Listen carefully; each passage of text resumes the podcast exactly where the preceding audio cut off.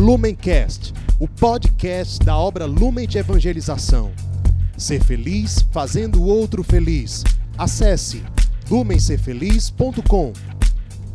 Que alegria estarmos juntos, meus irmãos, em mais uma palavra encarnada. Oportunidade em que o nosso coração se une em comunidade, se une justamente na escuta do Evangelho, na contemplação do Evangelho e propõe, assim como a Virgem Maria, uma decisão ousada, mas necessária, de fazer com que a palavra de Deus se encarne em nossas vidas. Por isso que nós possamos com muita alegria acolher então a boa nova do Senhor, a vontade de Deus para nós por meio da sua santa palavra. Estamos reunidos então em nome do Pai, do Filho e do Espírito Santo. Amém. Vinde Espírito Santo, enchei os corações dos vossos fiéis e acendei neles o fogo do vosso amor. Enviai, Senhor, o vosso Espírito e tudo será criado e renovareis a face da terra. Oremos, ó Deus que instruíste os corações dos vossos fiéis com a luz do Espírito Santo. Fazer que apreciemos retamente todas as coisas segundo o mesmo Espírito e gozemos sempre de Sua consolação por Jesus Cristo, Senhor nosso. Amém. Que o nosso anjo da guarda nos ajude, nos auxilie na contemplação, na meditação e na concretização das palavras de vida eterna que serão anunciadas para nós em nosso viver. Santo anjo do Senhor, meu zeloso guardador, se a ti me confiou a piedade divina, sempre me rege, me guarda, me governe e me ilumine. Amém. O evangelho de hoje está no livro de João, capítulo 14, versículos 27 ao 31. Naquele tempo, disse Jesus a seus discípulos: Deixo-vos a paz. A minha paz eu vos dou, mas não a dou como a do mundo. Não se perturbe e nem se intimide o vosso coração. Ouviste o que eu vos disse: Vou, mas voltarei a vós. Se me amasseis, ficareis alegres, porque eu vou para o Pai, pois o Pai é maior do que eu. Disse-vos isto agora, antes que aconteça, para que quando acontecer vós acrediteis. Já não falarei muito convosco, pois o chefe deste mundo vem.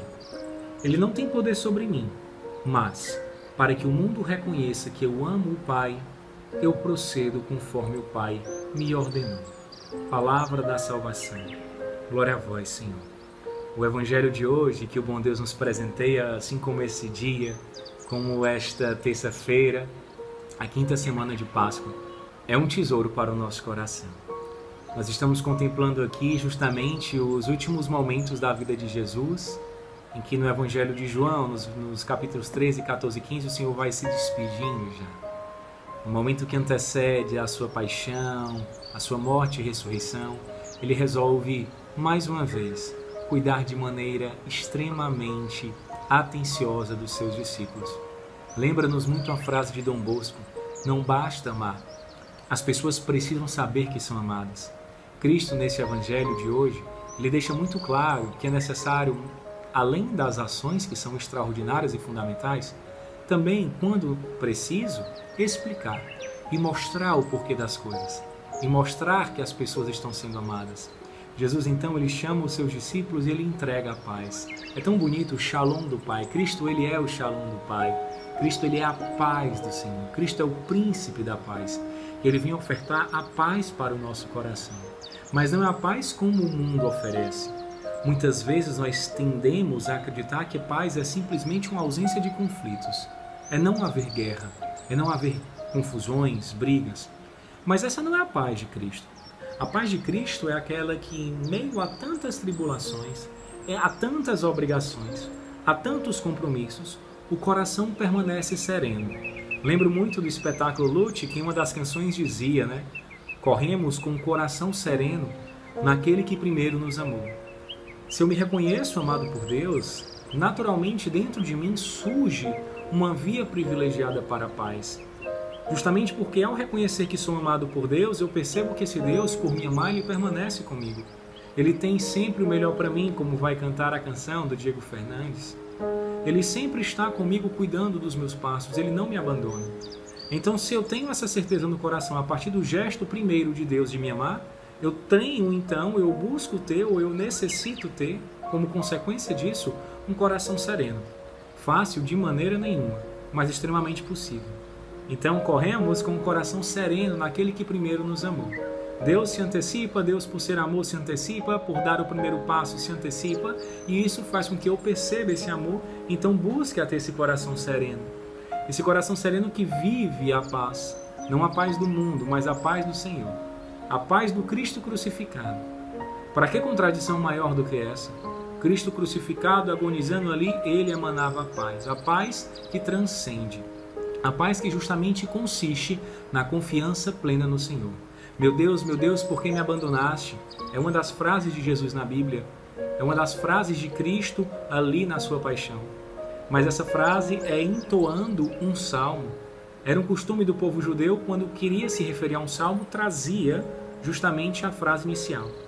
E a frase inicial desse salmo consiste nessa: Meu Deus, meu Deus, por que me abandonaste? Mas quando o salmo vai decorrer, ali mostra um coração que confia no Senhor e sabe que não sairá humilhado nem abandonado. É justamente isso que Cristo nos ensina. Essa é a paz do Senhor.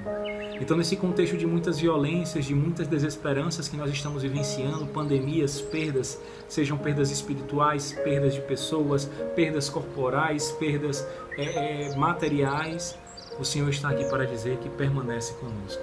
Não se perturbe nem se intimide o vosso coração. Nada te perturbe, nada te espante, só Deus basta, né? Santa Teresa d'Ávila.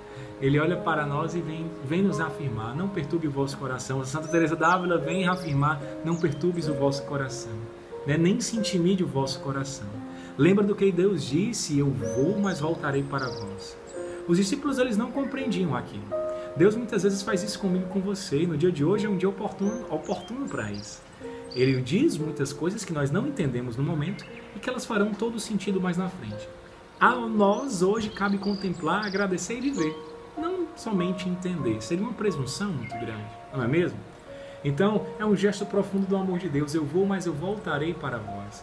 Se me amasseis, ficareis felizes, porque eu vou para o Pai. Quantas vezes eu quero moldar a Deus, eu quero dizer que Deus tem que ser assim, tem que ser do meu jeito, quando na verdade aprende a amar como Deus quer ser amado. São João da Cruz vai dizer isso. Aprende a amar Deus como Deus quer ser amado. Aprende a amar o outro como o outro precisa ser amado. Aprende a amar o abandonado como o ressuscitado quer amá-lo e não como você quer amar. Essa é uma das maiores provas de amor que nós podemos dar para alguém. Quando eu deixo de ser a medida e coloco Cristo na medida. E quando Cristo é a medida, quando Cristo é o centro, eu consigo amar ao outro como ele precisa e não como eu quero, ou não como ele quer, mas como ele precisa. Isso é muito interessante, né? Claro que Deus, né, aprende a amar Deus como Deus quer ser amado. Deus, ele tem o seu querer. O outro, nós submetemos também ao coração de Deus. Disse-vos isto para que antes que aconteça, né? disse isto antes que acontecesse, para que quando acontecer, vocês acreditem em mim. Que gesto maravilhoso de Cristo, já prepara o nosso coração. E ele diz: Eu não falarei muito convosco, pois o chefe deste mundo vem. Quem é o, quem é o príncipe deste mundo? É justamente Satanás, é justamente né, as trevas. E aí Cristo ele é o príncipe da paz, não deste mundo.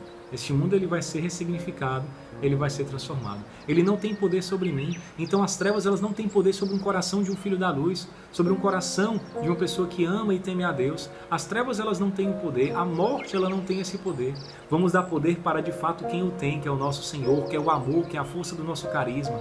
A indiferença, ela tem um poder que nos afeta, ela de certa maneira acaba sendo a princesa deste mundo, mas ela não tem um poder sobre um coração que ressuscita sobre um coração disposto a amar, sobre um coração abandonado que experimenta o encontro salvífico.